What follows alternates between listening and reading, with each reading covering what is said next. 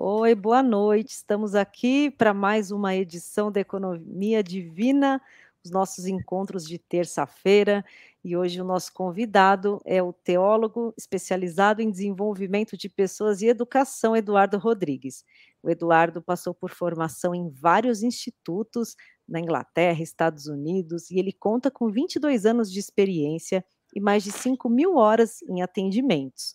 E ele também conduziu treinamentos em mais de cinco países, liderou diversas equipes e criou uma metodologia que, que ele chama de Chega de Andar em Círculos, para ajudar cada vez mais pessoas a descobrirem aí as suas oportunidades, né? E transformar as, as áreas da vida que não avançam. Eduardo, seja bem-vindo. Muito obrigada por aceitar o nosso convite.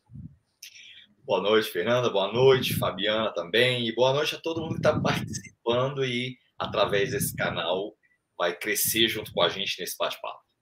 Fabi, boa noite. Boa noite, Fê. Boa noite, Eduardo. Um prazer estar aqui com você. Muito obrigado por ter aceitado o nosso convite. Seja muito bem-vindo. E assim, gostaríamos muito de saber da sua experiência aí, da sua trajetória, da sua jornada, né? Como é que você chegou até aqui. Mas antes eu gostaria de dar um recado que normalmente eu dou, que é para todos que estão nos assistindo ou que nos assisti assistirão no futuro, é, que estejam de mente e coração abertos, né? E aquilo que fizer sentido pega para si e aquilo que não fizer sentido deixa passar. Não se enreda no julgamento, né? É, porque aí você perde a oportunidade é, de realmente observar e aquilo que faz sentido para você. E é isso. Então, a palavra é contigo, Eduardo. Seja muito bem-vindo. Obrigado, obrigado, obrigado. Estou feliz de estar aqui. E é interessante essa palavra que você falou, não se enredar no julgamento, porque muitas vezes até aquilo que nos incomoda pode ser um sinal positivo de uma área a se explorar. Não é verdade? Quantas vezes eu já me lembro no trabalho ou em alguma situação da vida, impliquei com uma pessoa, mas eu percebi que naquela implicação ou naquele incômodo tinha um presente para mim. Quando eu digo um presente, não quer dizer que a situação é confortável do início. Mas depois que eu fui explorar, fui perceber, eu falei, poxa, o que essa pessoa tem, eu também luto. Ou o que essa pessoa é, viveu, eu também preciso de mudança na minha vida. Então, o julgamento ele sempre afasta a gente dos presentes, né, ou das possibilidades que a gente pode pode ter na vida. E eu acho que é importante então sempre lembrar essa convidar as pessoas para uma postura de curiosidade ao invés de uma postura de julgamento. Isso, eu acho que é falando disso, né? Da da... a gente estava falando antes de você entrar, Eduardo, sobre essa questão da curiosidade. É, porque na hora que eu estava buscando mais informações sobre você, né, para eu poder me inspirar para escrever lá no Instagram, né, e te apresentar, e como eu normalmente faço, é, me veio assim, depois que eu tinha feito, eu escrevi, e aí me veio uma coisa assim: seja curioso. Foi uma inspiração, para mim é uma inspiração. É, eu falei, bom, eu vou buscar no dicionário, porque eu sou doida por essa coisa da etimologia das palavras, inclusive é. anotei algo aqui que eu quero depois perguntar, de um post que você fez. E aí é, tem lá o item 1, que é muito bacana, item 2, né? Que é realmente a definição do curioso, né? O, e o item 3 é o modo pejorativo do ser curioso. E a gente estava falando aqui. Porque eu acho que é isso. Tenho a curiosidade, que é aquela curiosidade de interesse eu quero saber, eu quero aprender. Saudável, me conta, né? né? Saudável. E tem aquela, mas que horário que foi? Tipo, o que importa Exato. o horário? Estou trazendo um exemplo aqui. Mas é isso que você falou também, só, só concluindo, assim, chegando no julgamento, é que às vezes, quando a gente enreda no julgamento, aí a gente fica naquele lugar, é, é, vai para um lado, várias historinhas das nossas crenças, dos nossos padrões e condicionamentos, e aí a gente perde as oportunidades. Talvez não.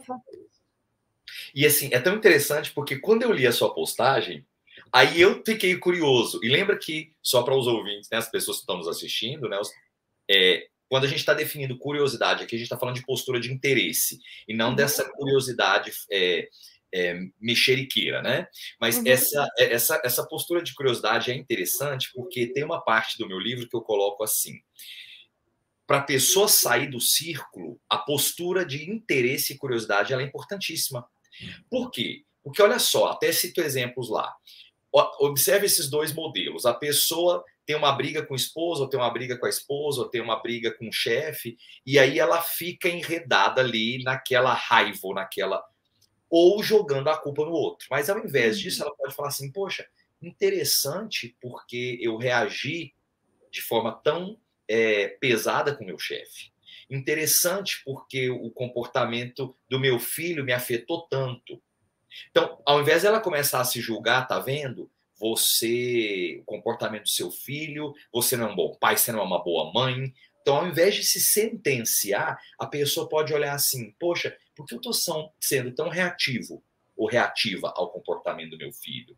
Mesmo nas situações desconfortáveis, a posição de interesse ela faz com que a pessoa possa explorar até aquela situação que não está sendo tão confortável. Porque a gente não foi treinado na vida a lidar com as nossas inseguranças e com as situações desconfortáveis, né? A gente foi treinado, só tudo tem que estar tá perfeito, tem que estar tá redondinho, né? Tudo tem que ter, ser redondo, né? E não é assim na vida, né? Absolutamente. Se for muito não é redondo, é... fica andando em círculos, né? Agora eu estou numa postura de interesse, utilizando nosso vocabulário aqui agora. Que post é esse que você viu que, que te aguçou aí? Que eu falei, cara, olha, eu tô, tô curioso aqui agora. Ah, então, é realmente um que tem a ver, né? Eu gostei muito, porque aí eu estava olhando lá e assim, quando brilha, eu falei, bom, eu vou anotar. e depois eu vou perguntar, né? Se tiver uma oportunidade no meio da nossa conversa, eu vou trazer. Então ele diz assim, e eu vou ler na íntegra, porque eu acho muito interessante. Nunca definam a si mesmos ou a si mesmas por um conflito que estiveram passando o conflito é sempre um sinal a ser explorado, nunca um rótulo para se definir.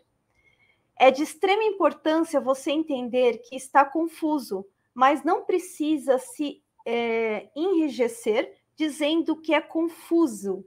Ou estar. Desculpa, eu vou, eu vou repetir porque ficou meio confuso aqui também. É de extrema importância você entender que está confuso, mas não precisa se enrijecer dizendo que é confuso. É aí que eu quero chegar. Estar é diferente de ser. E é muito bom é, que diferenciemos isso. Então, é exatamente. Aí eu estava falando do ser, seja curioso, etimologia das palavras. É, e é isso, né? O quanto a gente confunde esse, essas características, né? O, o ah, eu sou confuso, eu sou ansiosa. Não, eu estou ansioso. Isso faz uma diferença tremenda na vida da gente. É isso? Eu gostaria que você comentasse sobre isso. Sim.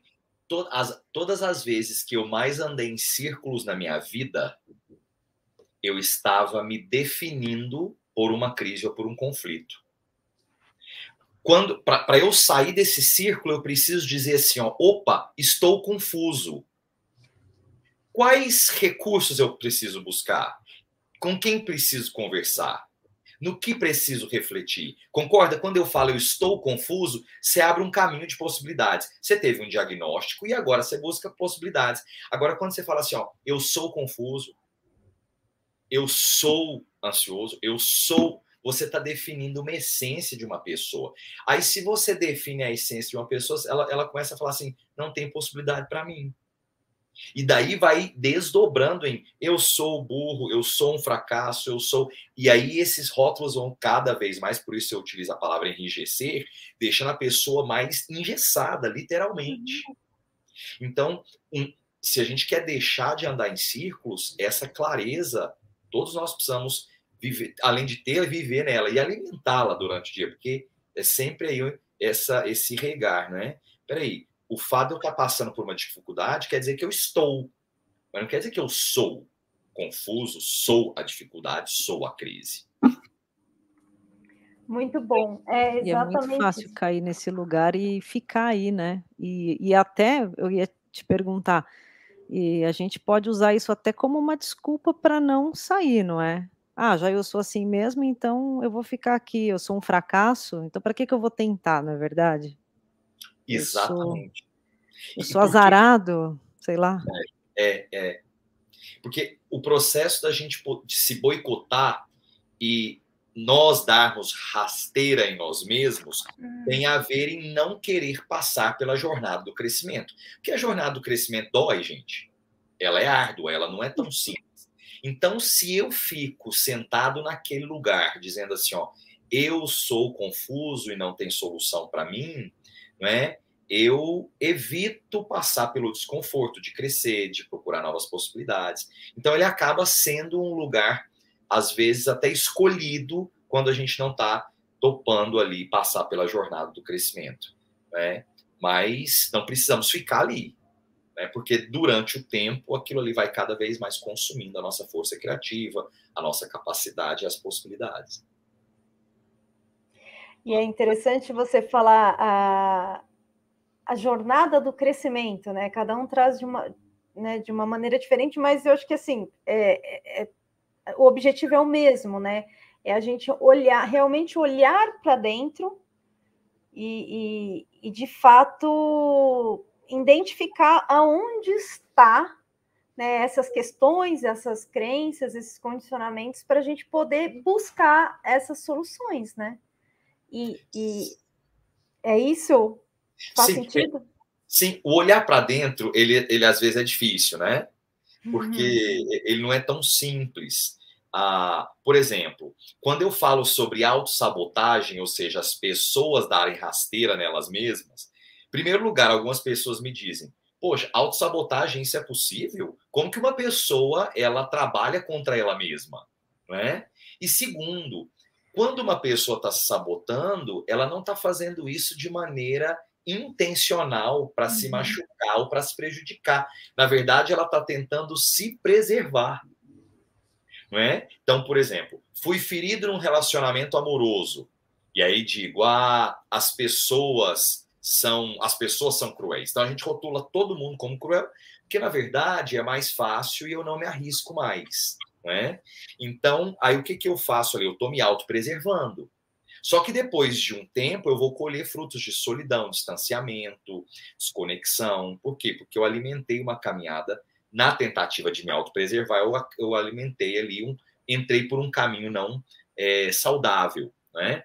Então, eh, eu digo aqui que essa jornada do crescimento, ela é tanto interna quanto externa. Tá. E e por que que eu digo isso? Em muitos momentos, o externo nos ajuda a descobrir mais de nós mesmos. Né, por exemplo, uma criança de 5 anos, as referências não são ela mesma, a referência é o pai, uma Uhum. referência é a mãe, não é. Ah, quando você está começando numa carreira, você tem referências, aquela pessoa é um mestre, a até você ir se descobrindo. Lembra, por exemplo, quando vocês eu eu me lembro, né, de querer copiar professores. Eu lembro que um professor tinha uma oratória, e como eu queria ser um bom orador, eu copiava até os tiques dele. Mas depois eu fui Uhum. percebendo que aquilo não não não era eu. Aí eu Uhum. fui "Isso aqui não sou eu". Mas aí eu posso dizer assim: "Ai, ele me ajudou a ter a minha referência. Ele Uhum. ajudou eu me encontrar também", né. Então eu acredito que é muito, eh, esse essa caminhada onde eu vou me descobrindo, mas também o outro vai gerando para mim modelos e contramodelos, o que eu quero ser e do que eu não quero ser. Sim. caminho.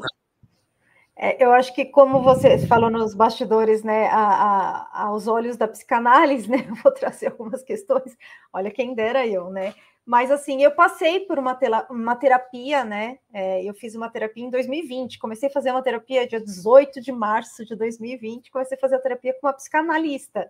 Eu lembro que teve até uma amiga minha que falou: "Você tá louca? A gente tá nem sabe o que que vai ter ali na frente, você vai entrar numa terapia dessa?". Eu falei: "Ou é agora ou é nunca". Tá brincando. Mas Jung fala, né, não sei se é Jung ou Freud, que traz dessa linha deles que, eh, tudo que chega pra gente, né, eh, ou é informação, né, ou aquilo que você mesmo falou, né, aquilo que te incomoda no externo, olha que talvez você tenha, né? Ou, em potencial, né? Não que esteja né, consciente. E, e também aquilo que você admira no outro, você também tem, né? Então, que eu acho bonito, é o que você acabou de trazer, essa referência que a gente busca. Então, quando a gente admira muito uma pessoa, né, a oratória dela, é, é, é nesse caminho, né? Eu acho que a gente pode fazer essas reflexões e ir se construindo, né? Sim, sim. É, o grande problema é que a gente não tem a postura de curiosidade. Né? O, processo, o processo da psicoterapia, ela vai fazer o quê? Ela vai né, é, é, ajudar a pessoa a olhar aquilo com curiosidade e sem julgamento, né? Por quê? Porque quando você fala, olha, né, a gente tá olhando um bom orador, pode ter a tendência de falar, tá vendo? Ele tem e eu não tenho, droga, né? Olha, eu estou em defasagem, eu estou é, é, para trás. Uhum. Mas eu posso perceber, poxa, o que é que disso me atrai? Né? Quando eu olho essa qualidade, quando eu olho essa performance, o que isso é que a gente trazer a postura de curiosidade, o que isso fala sobre mim, sobre o que eu quero, sobre o que eu desejo, né? E aí explorar isso e, e explorar isso sem o rótulo negativo. Né? E trazer a curiosidade e não a comparação, porque o que leva as pessoas a se sentirem mal é a comparação.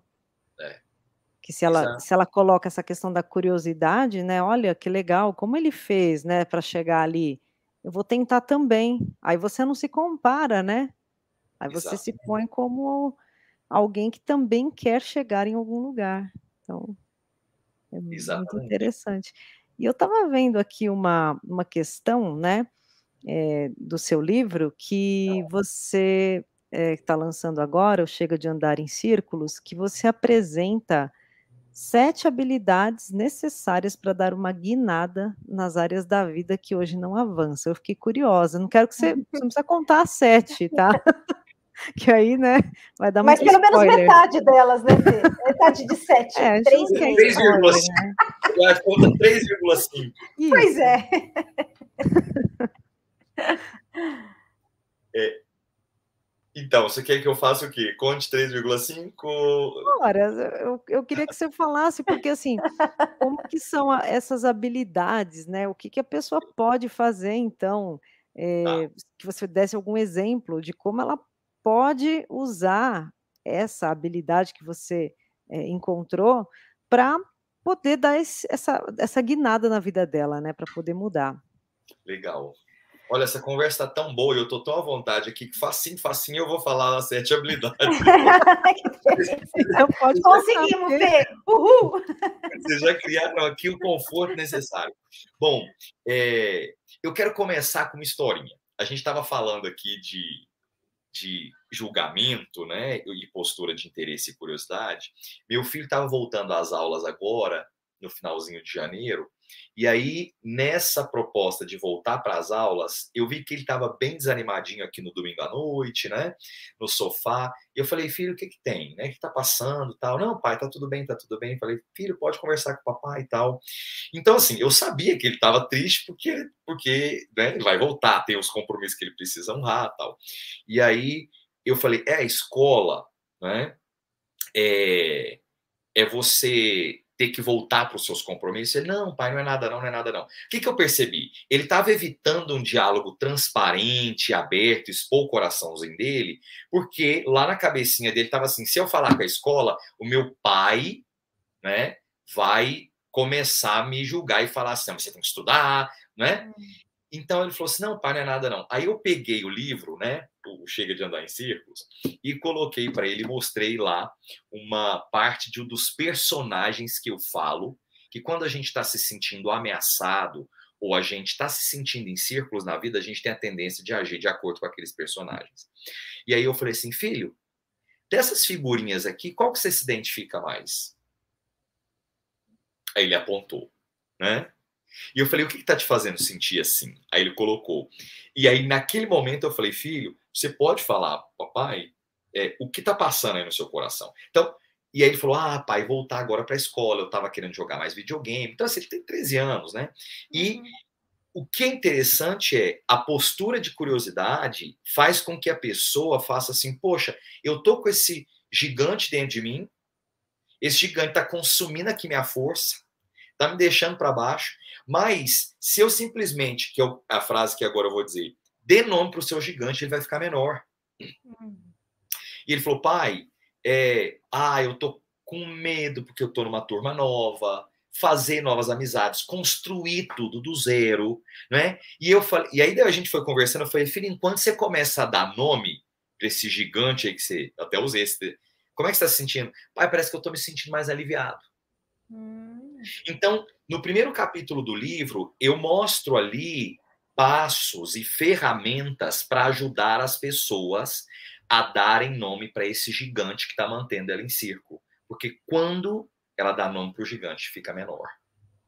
Então, só que a gente estava falando de o mundo interior olhar para dentro da gente não é tão simples. Precisa, a gente precisa de ferramentas, de técnicas, ajuda. Então, no primeiro capítulo, eu monto ali, não é, alguns personagens até com nomes para que as pessoas se identifiquem e como se fosse um jogo, ela começa a se ver ali, poxa, olha como eu tô aqui nesse jogo aqui da vida né? E ela vai conseguindo se perceber, porque ao invés dela falar assim, ó, a gente volta lá para nossa conversa, eu sou confuso, ela começa a dizer, eu estou confuso, né? uhum. né? Ou eu sou um fracasso, ela começa a dizer, eu estou me sentindo fracassado.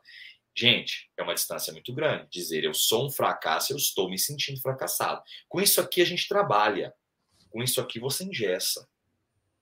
Né? Então, essa é e, e eu gosto de dar o nome de habilidade, tá, Fernando e Fabiana? Por quê?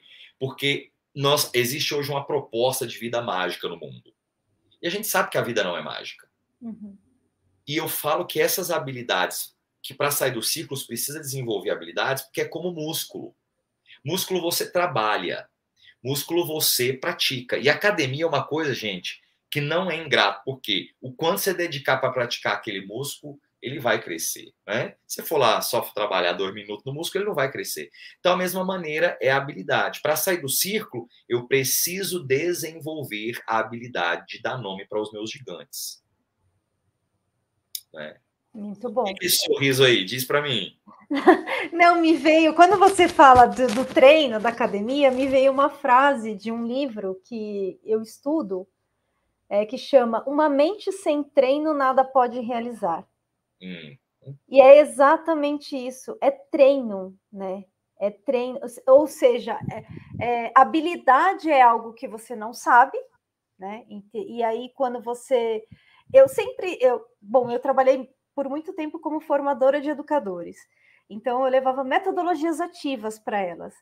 É, e aí é, eu dizia para elas, eu usava dois exemplos, assim, né? É, habilidade é algo assim, por exemplo, imagine você quando começa a cozinhar.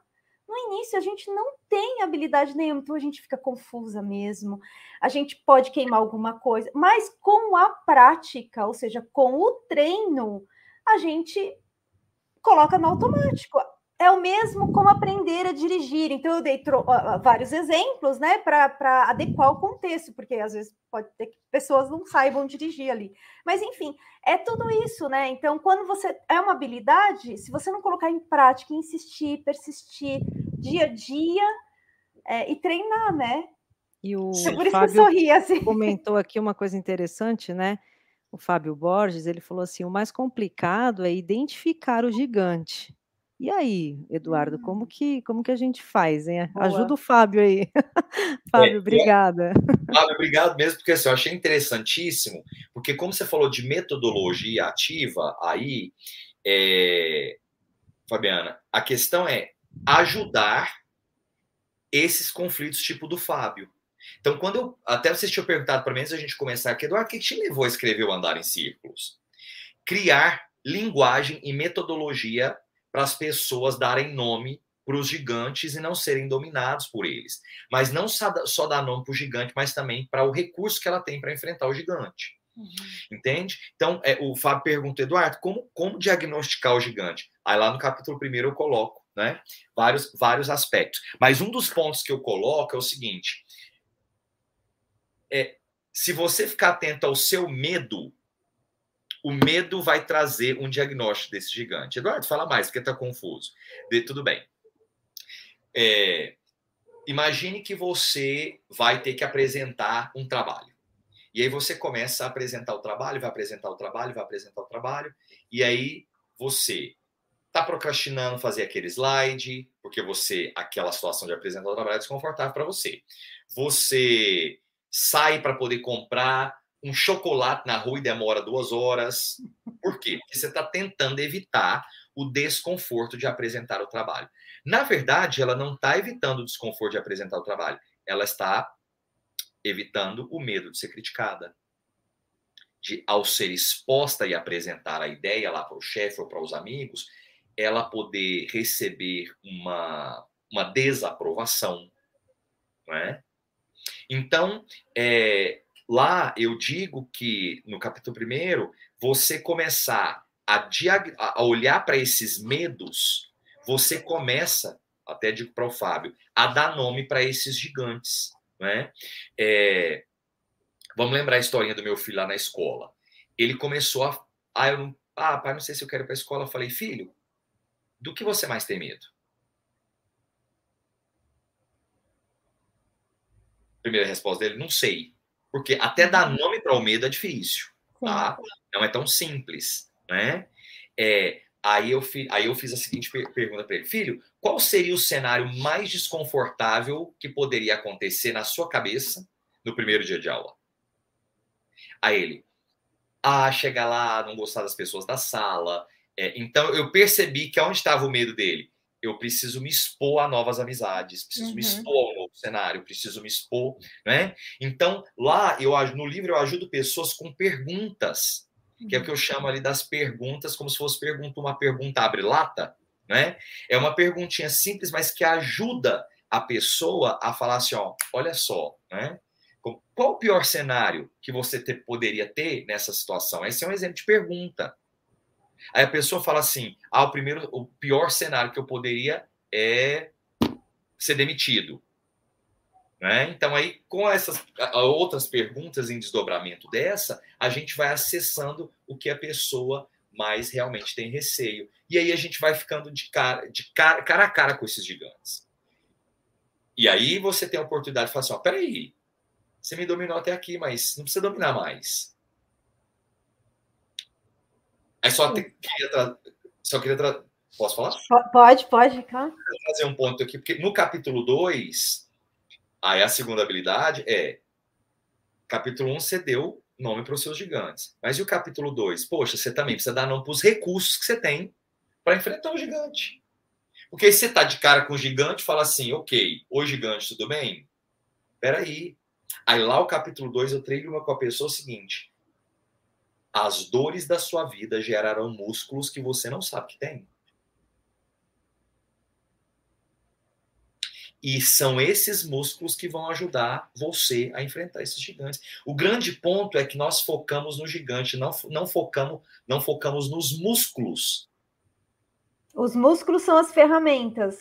Os músculos são todos os recursos que você desenvolveu é, a, que você desenvolveu, que eu chamo lá no livro de janela de oportunidade, é, como resultado das suas dores da vida. Por exemplo, pessoas que foram muito criticadas na infância, tá? Qual é uma dor delas hoje? A dor da exposição. Ah, vou apresentar o trabalho para meu chefe, vou ser criticado. Às vezes ela deixa até de crescer na carreira pelo medo dessa exposição de ser criticado. Só que essa pessoa, aí eu mostro lá sete perfis, né? Essa pessoa que foi muito criticada, ela desenvolveu recursos, gente, olha que bacana isso. Ela desenvolveu recursos para ponderar prós e contras de uma maneira que outros não têm o que ela tem. Ela vai se destacar em papéis como consultoria, porque ela consegue analisar o pró e contra de um cenário, seja no ambiente corporativo, seja no ambiente aqui, no atendimento de pessoa física. Entende? Então, o fato as dores da vida geraram seus recursos, eles estão enterrados. Eu gosto de uma frase do Joseph Campbell que diz o seguinte: a caverna que você tem medo de entrar hum. guarda o tesouro que você procura. É sim. Adoro. Eu estava falando para a Fê, é, lá, antes de você entrar nos bastidores, sobre essa questão que você falou das perguntas, né? Então, você coloca no primeiro capítulo pergunta, é, no segundo. Né? Eu acho que você falou do, até agora o segundo, né? Mas é, o quanto é importante a gente é, fazer perguntas abertas, ou seja, perguntas que geram reflexões, para a gente poder chegar. A gente vai chegar naquelas respostas, né? Você está só dando esses inputs, né? Vamos colocar assim, é, com perguntas. Sim. É, pra, pra, e, e, e, aí tem uma coisa que, assim, eu vou falar por mim e eu gostaria que você trouxesse algo para contribuir, assim, também com a sua visão. É, quando eu começo nesse processo, porque aí eu fui fazer, eu, eu, sou facilitadora, né? Então eu fiz alguns cursos de facilitação, inclusive Germinar, da onde eu estou trazendo bastante coisa aqui. É, para mim era muito difícil responder as perguntas, porque nem sempre eu sabia, como seu filho, como você perguntou, qual é o seu maior medo? Ele, eu não sei. Então, às vezes vinha uma pergunta e eu não sei. E hoje eu entendo que é uma habilidade que você desenvolve, né? Que você pode desenvolver, que você chega assim, faz a pergunta e às vezes até vai dormir com a pergunta. No dia seguinte vem a resposta. Mas isso, isso para mim funcionou. Você tem alguma dica para ajudar a gente assim nessa questão de responder essas perguntas mais reflexivas, mais profundas? Uhum. É, para responder ou para fazer a pergunta? para responder, porque aí você no livro você traz as perguntas, né? Pelo menos foi isso que você trouxe aí no primeiro capítulo, você traz, assim, né? Então, às vezes, é, não sei, pelo menos eu senti essa, essa dificuldade no início, sabe, de responder as perguntas. Nossa, eu não sei responder isso. Né? Vinha essas perguntas reflexivas mesmo, né? Então, como é que a gente pode. eu, alguma... volto, eu volto para a postura de interesse e menos julgamento. Porque quando a gente não sabe responder uma pergunta, a gente, em primeiro lugar, se considera meio burro, né, talvez ali, e fica querendo provar valor para as pessoas. Principalmente se a pergunta, ela, a, a, pessoa espera que a gente responda a pergunta ali na hora, né? Então, se eu tiver ali tete a tete com a pessoa, ela fala, ah, isso aqui, às vezes a gente nem está ouvindo a pergunta direito, a gente fica tão entrando no modo de eu preciso provar que eu sou inteligente, eu preciso provar que eu consigo responder essa pergunta, aí a nossa energia nem é direcionada para interagir nessa busca de uma resposta que pode levar tempo, que pode, não é? é então, eu digo que o primeiro passo é para responder essas perguntas, é trabalhar você mesmo dizendo, para de querer provar para os outros alguma coisa, né? E diga, né? E diga assim: interessante essa pergunta. Eu acredito que eu preciso mastigar ela um pouquinho mais. Tudo bem dizer isso. Só que dizer isso parece que a gente falhou, não foi esperto. Porque o que, que a gente cresceu na escola desde pequenininho, né? Levanta a mão e eu respondo a pergunta. Mais esperto era o menininho que respondia a pergunta. Né? Então, interessante essa pergunta, mas eu preciso mastigar um pouquinho mais. Né? Eu colocaria eu colocaria isso que seriam esses esses é, é, dois pontos né e um terceiro é no que essa que essa pergunta está me convidando a explorar né? eu falo aqui até no livro é, num dos capítulos que eu falo como a gente muda, mudar as crenças que às vezes nos paralisam e aí eu crio dois paralelos que são os conselhos que ingessam o conselho que ingessa é mais ou menos assim. Tá vendo, Fernanda? Seu grande problema é. Quando eu falo isso para Fernanda, eu já ingesso ela. Agora, quando eu falo para Fernanda assim, Fernanda, é, em sua opinião, o que, que você acredita que é o problema central? Eu gero nela uma postura de Abre possibilidades, né? Exatamente. Sem determinar. E, Exatamente. E a resposta pode vir antes da pergunta? o Fábio acha isso, ele comentou aqui, uhum. ó, ele fez um comentário, acho que às vezes a resposta vem antes, a pergunta vem bem depois. É, eu só precisava entender um pouquinho mais o contexto que o Fábio está falando, Sim. por quê? Porque muitas vezes é, nós temos existe o, lembra daquela, daquela máxima, né? Quando a gente está tá, escutar sempre, escutar sempre, e processar e mastigar aquilo. Inclusive tem até um verso mesmo da Bíblia que diz: seja tardio aí para poder falar e sempre aberto para ouvir. E eu acredito que nós temos às vezes essa dificuldade que é o quê? É, a gente está pronto para dar uma resposta. Então, eu só precisaria entender um pouco mais o contexto do Fábio, e eu não quero ser aqui rápido para falar, Mas né, tardio para falar e pronto para ouvir, porque é, é, muitas vezes aquela pergunta precisa ecoar. Não, é legal compartilhar, né? Até se ele tiver alguma questão aí, quiser perguntar, Fábio, fica à vontade, tá? É, é, mas eu acho que é exatamente nesse contexto, né, de o poder das perguntas abertas, né, que a gente fala. Inclusive tem até um, um livro com esse título aqui, tá aqui em casa, que eu vou continuar lendo. Então, assim, realmente é isso. Quando você trouxe o exemplo da Fê, né, você é, é você está determinando alguma coisa, né? Agora, quando você abre uma pergunta, assim, para que ela reflita, é isso. Aí ela, aí porque eu, eu não sei, eu entendo que nos falta muito esse período de reflexão, sabe? É, é, esses momentos assim de refletir naquilo. Ainda mais hoje em dia que é tudo tão imediatista, tudo tem que ser rápido, né? Todo mundo tem que ter a resposta na ponta da língua e tem que saber tudo agora, porque se não for agora não serve, né? A gente se sente esse imediatismo também. E a falta da resposta, ela gera desconforto, né, gente? E o que, que o ser humano quer fazer? Todo o tempo minimizar desconforto. É. Por exemplo, você falou que fez curso de facilitação. Um dos pontos poderosos da facilitação é o silêncio é permitido. O silêncio não pode. Gente, e já, já pactuar com o grupo. Gente, silêncio não vai ser desconfortável para nós. E eu falo isso para os meus alunos. Gente, eu vou jogar uma pergunta aqui agora. Ninguém tem obrigação de me responder essa pergunta agora, mas eu quero jogar ela. Se você precisar de silêncio para pensar, tudo bem. Né? Mas eu vejo depois de 30 segundinhos de silêncio, está todo mundo olhando para o outro, quem vai falar primeiro, quem vai falar primeiro. É. A coisa que eu faço, faço ali é tirar a pressão. Né? É. O silêncio é permitido aqui no nosso meio. Por quê? Para deixar aquilo ecoar. É, eu acho que isso daí é uma, é uma postura quando você fala assim, olha, você precisa compactuar ou combinar com seus, isso, né, isso. com as pessoas, porque isso foi um, um, um, fez parte da nossa formação, né? A gente foi muito condicionado a isso. Então, é, é preciso que alguém, ou seja, a, o facilitador, fale, tá tudo bem. Se vier o silêncio, deixa. É, é parece que é realmente isso para muita coisa, não é só para isso não, mas assim, você é, falar né, para permitir aquele espaço vazio.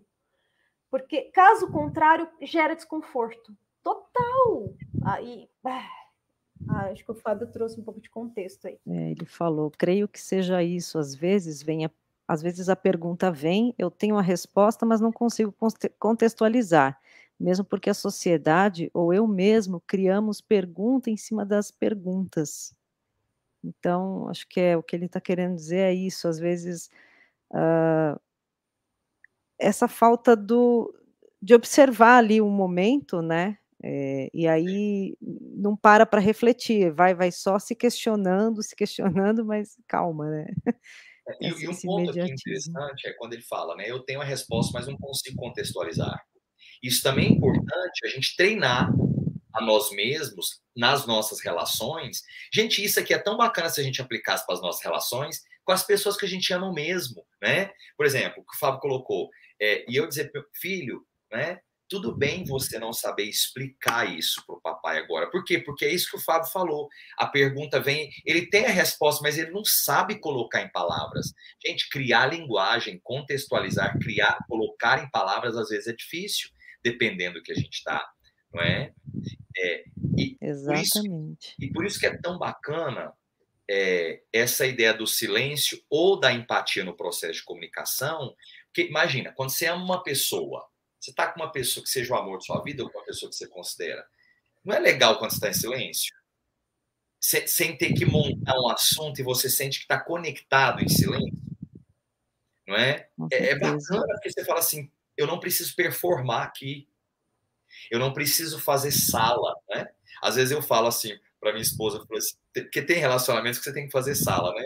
Ela fala isso, tem lugar, eu falei, nossa, hoje não, porque lá eu tenho que fazer sala para a pessoa, né?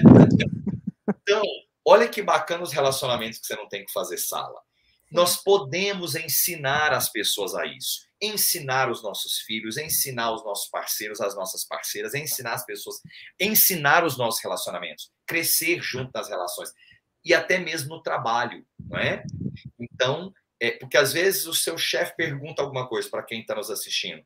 Você fica tão ansioso para dar aquela resposta, né? Um relacionamento até líder liderado pode ser treinado, dizendo assim: opa, chefe, entendi o que você está querendo aqui me dizer, só preciso colocar em palavras, tá me vindo ideias, me dá um tempinho só para eu poder te apresentar uma ideia que seja coesa e ao mesmo tempo assertiva. Só que a pessoa fica tão assim, querendo provar para o chefe, aí eu volto lá naquele ponto. O problema nosso é que a gente quer provar para os outros. Preciso provar para o meu chefe que sou bom, preciso provar para o meu chefe que sou bom. Aí ela vai falando atropelado, o raciocínio não tem lógica, não é contextualizado. É interessante. É, acho que é, é, um treino de todos nós, né? É, é então, e... por causa dessa sociedade imediatista que a gente está, tudo é para ontem. Você falou o, o, exemplo de dar a resposta, eu vou dar um exemplo do WhatsApp. É a coisa mais que a gente tem aí no dia a dia. Parece que se uma pessoa percebe que você leu e você não respondeu, ela fica. Tem gente que entra em desespero, né? Já acha que você não vai ser respondido nunca, que, sei lá, a pessoa acha um monte de coisa, né? Porque ela, ela vai criando na cabeça dela situações e possibilidades que não são, porque você simplesmente não respondeu ali no momento esperado. Tem muito isso, né, também. Com certeza. Esse é um bom. Lembra que o Fábio falou assim: como diagnosticar o gigante?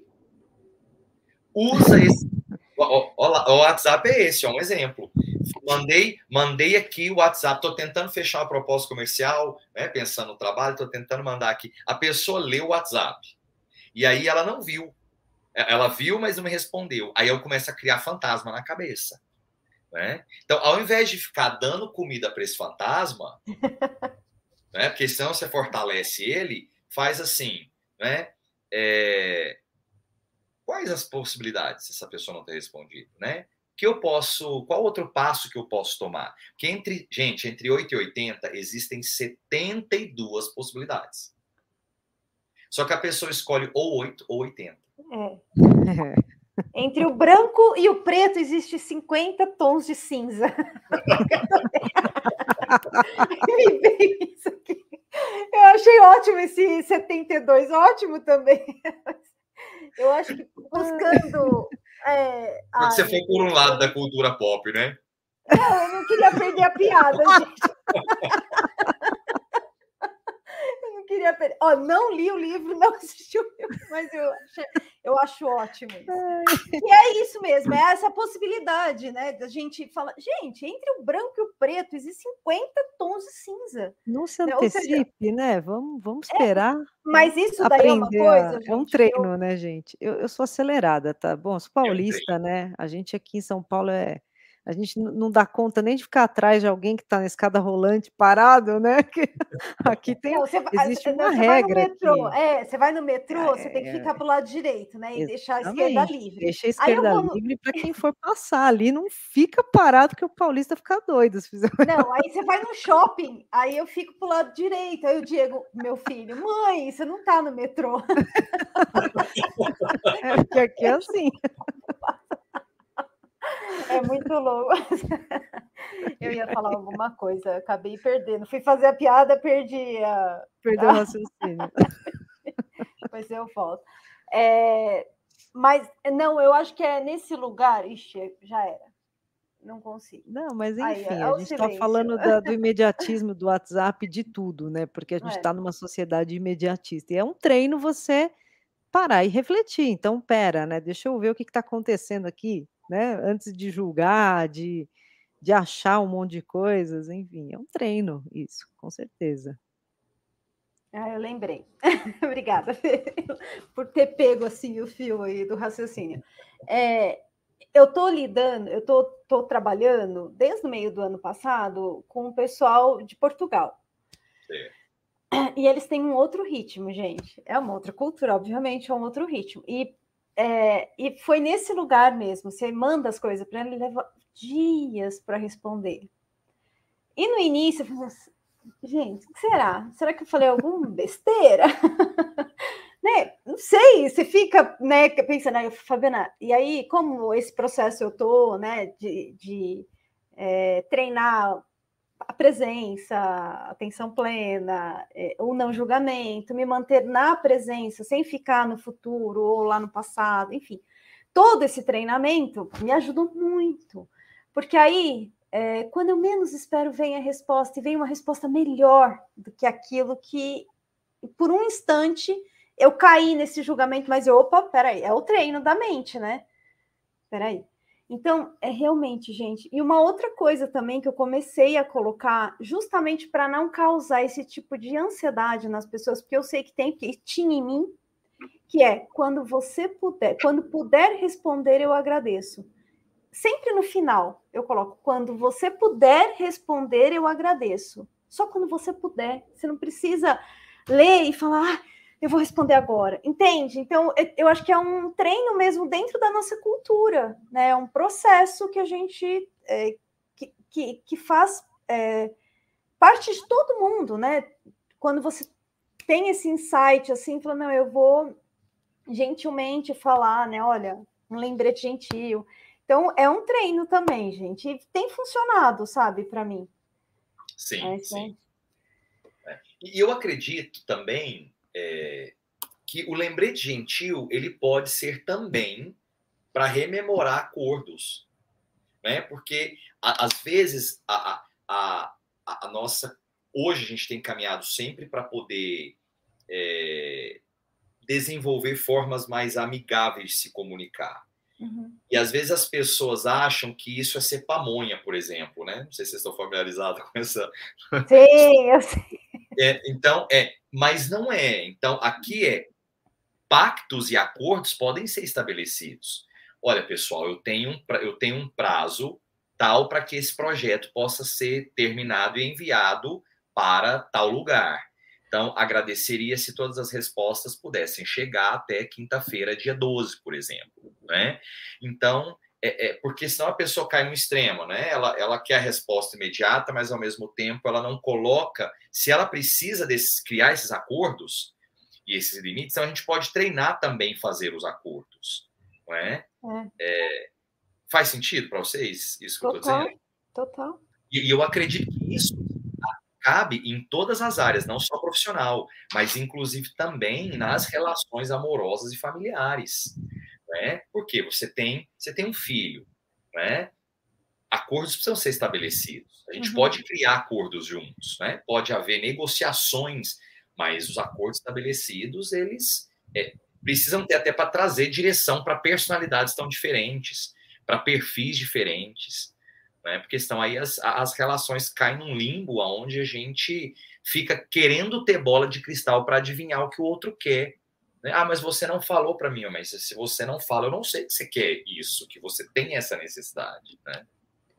É, eu acho que aí nesse lugar, nesse limbo que cai, né? E gasta muita energia, né? Porque Demais. você fica tentando deduzir, fala, é insano. Eu ia falar é insano, não, não tem outra palavra, né? É, mas esses limites também é uma coisa é que, é que realmente a gente precisa treinar. Eu acho que o, seu livro tem essa proposta, né? De fortalecer internamente para a gente se conhecer, para a gente começar também a estabelecer esses limites com a gente e com o externo. Faz sentido isso? Com certeza. Porque é achei interessante a sua fala precisa de uma musculatura interior para uma pessoa dizer não. Uhum. Aí o outro vira e fala assim: não, mas eu não tenho dificuldade de dizer não, Eduardo. Eu dou não na lata mesmo. Opa, então você também precisa desenvolver uma musculatura interior, porque você não está dizendo não, você está dando um tapa na cara. Pois é. é então, é, os dois lados, seja esse lado aqui mais intenso, né, ou esse lado que às vezes entra numa, numa ostra, não é? E se anula demais, a gente pensando aqui nesse espectro todinho, é, eu, eu posso treinar e devo treinar, porque até você falou assim, Eduardo, a gente fica aqui deduzindo coisas. Na verdade, quando a gente age em um determinado comportamento, a gente já deduziu e já está agindo naquela hipótese. Aquela hipótese virou uma verdade, né? Aí fulano não me respondeu o WhatsApp porque não gostou do jeito que eu escrevi. Pois né? é. Aí você já criou uma verdade. É. Não é. E, e aí, até no, no, capítulo lá que eu chamo de entendimento da mente, eu falo que entender como a sua mente trabalha é uma habilidade. E aí lá eu mostro como que uma pessoa monta fantasma na cabeça dela. Olha, isso aqui você está criando um fantasma, cuidado. Você está agindo e respondendo dessa maneira porque é um fantasma que você criou. Então, isso é uma habilidade. Eu posso treinar para entender melhor a minha mente e não ser refém dos fantasmas que eu crio, né? Buscar esse autoconhecimento, né? Essa desenvolver isso, é se conhecer, né? É, se analisar e ver aonde que está aí os pontos. Sim, e ter, e ter ferramenta para isso, né? Porque autoconhecimento, ele é, ele é difícil. Porque, por que, que eu digo que é difícil? Porque quando você está num processo de autoconhecimento, você vai encontrar coisas que você não gosta de você. Eu vou encontrar coisas que eu não gosto de mim. Certo? E o que que quando a gente encontra, encontra uma coisa que a gente não gosta? A gente rejeita. Foge. Só que a gente não joga só a água da banheira, a gente joga a água da banheira e o bebê junto. Né? A gente joga tudo fora. Então, esse autoconhecimento aonde eu tenho essa postura de curiosidade com relação a mim mesmo, não de julgamento, é peraí, essa água da banheira, eu quero isso aqui. Essa água da banheira já está suja, não é? Ou deixa eu explorar outro caminho. Agora, ao invés de a gente não, jogar tudo fora, a água, beber, a banheira, tudo fora, porque aí é um. São as consequências, né, de da gente não caminhar com equilíbrio. E a gente está chegando aí, né, no, nos últimos minutos. Eu queria só que é, você contasse para a gente, então, Eduardo. Então, é possível parar de andar em círculos? Tem jeito. Sim. Ah, porque o que, o que, que, é, o que está rindo? Estou rindo porque eu, eu, vi uma luz no fim do túnel. O que, que eu quero dizer com isso? Eu não quero dizer com isso que.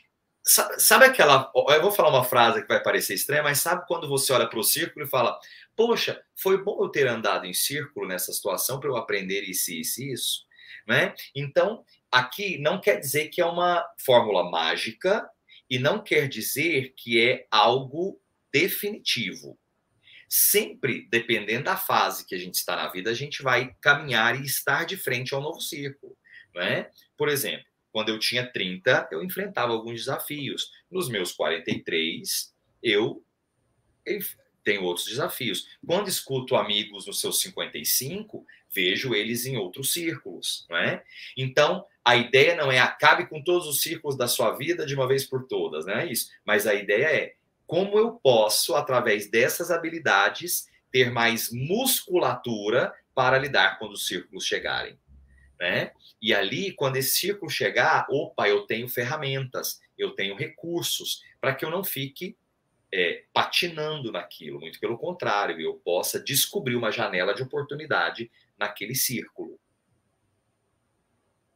É, eu, costumo, eu costumo usar muito, gosto muito, né, não à toa, é, de uma simbologia que é espiral, né? Aham. Então, é que você realmente, a gente anda, que é um círculo, não deixa de ser um círculo, mas ela sobe o nível, né? Ou seja, então, é, é exato, eu, pelo menos você falando, eu já vi a espiral, eu andando em círculo, mas aí quando eu desenvolvo habilidades, eu vou para um outro nível, e aí eu vou né, acessar outras questões, né, outros círculos, mas em outro nível de consciência. Faz Sim. sentido isso? Pelo menos. Sim. Foi a viagem que eu fiz. Eu até cito no livro, fizeram uma pesquisa, colocaram pessoas vendadas para andar num deserto, certo? E aí essas pessoas andaram em linha reta, depois começaram a andar em círculos. Então, por quê? falta de referência. Por que, que uma pessoa começa a andar em círculos? Falta de referências saudáveis ou falta de referências claras.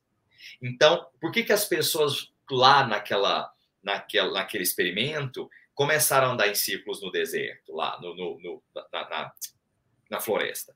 Porque elas começaram a ouvir os próprios barulhos do próprio corpo. Do, então, a, a, referência dela ficou limitada.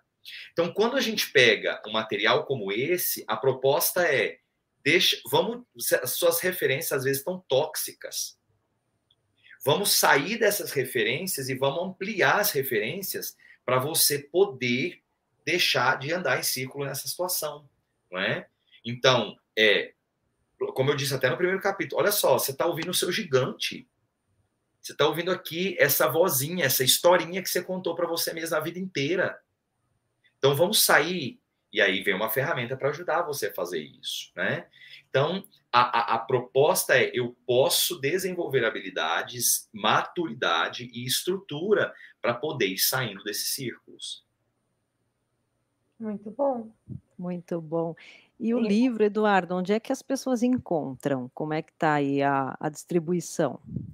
Tá, então você pode acessar www.chegadeandarencirculos.com.br tá? Então, chega de andar em círculos.com.br, lá a, a pessoa pode adquirir material. Tem também o Instagram do Eduardo, é arroba eu.eduardo Rodrigues. Também pode entrar em contato aí direto com ele, Sim. né? Tirar as dúvidas. É, inclusive, eu estou até abrindo as caixinhas de pergunta para quê? Para que as pessoas, ao lerem o livro, elas possam também Olha, interagir. Né? Maravilha. Então, é uma maneira de fazer uma leitura interativa com o escritor, né? Muito bom. É, que e quem legal. sabe também, me veio agora que quem sabe também criar umas comunidades, né? Porque é uma metodologia, eu acho que é muito interessante isso, né? É, criar esses grupos, né, e comunidade, né, colocar o nome de comunidade para realmente fazer o processo junto, né? Porque um vai contribuindo com o outro, né? A gente até abriu uma primeira comunidade, tá? E, e essa comunidade está sendo assim: olha como que funciona. A pessoa ela entra num desafio de 60 dias. E aí, então, ela assiste um vídeo né, de 5 minutos e faz os exercícios ali durante 10 minutos. Então, são porque é, é, como o Fábio falou, aí são os exercícios dela poder dar nome para o gigante, né? Hum. Então é um, é um passo a passo ali para que ela possa até também. E aí a gente está tá com esse grupo no WhatsApp e é tão interessante porque a pessoa no processo ela vai se vendo, poxa, como eu me acorrentei durante tanto tempo, né? É, é, é, assim, e, e, e, são correntes, são fantasmas, né? Fantasma. E assim, eu, eu às vezes eu uso a analogia assim, são fumaças, ou seja, quando você dá nome, o bichinho fica ali, um, né? Um ursinho de pelúcia do seu lado, assim, ou uma fumaça assim que, que dissipa. Com certeza.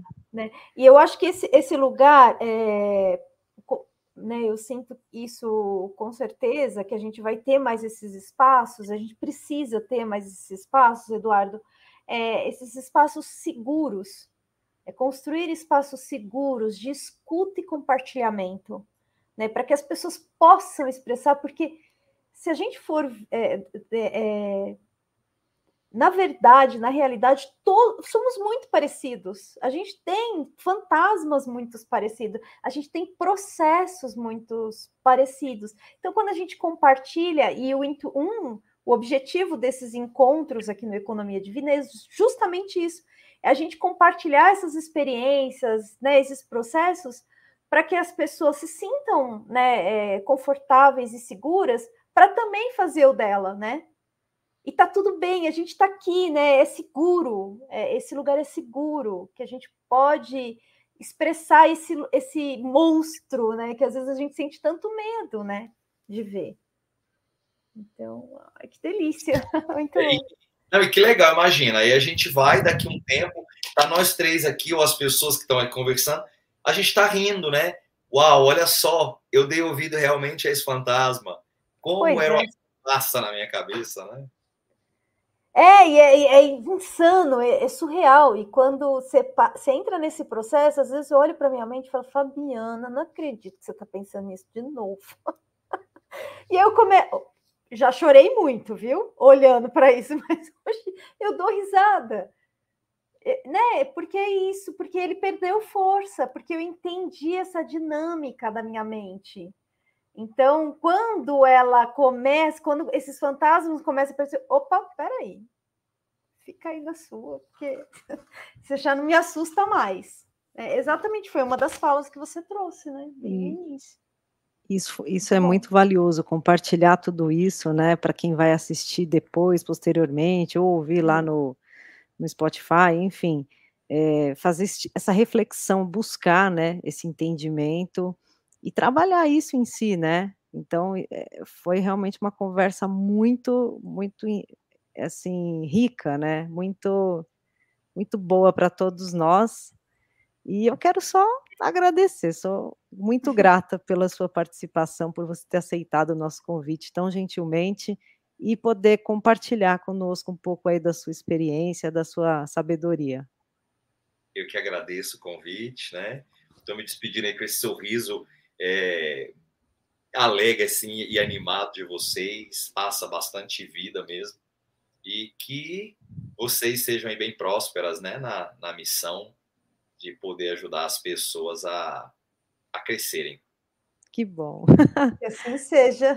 Que assim seja. Que todos nós, né, nesse processo, assim, você com o seu livro, com o seu livro, sabe, a sua comunidade aí, que agora o WhatsApp pode abrir comunidade, 5 mil pessoas, assim, muita gente.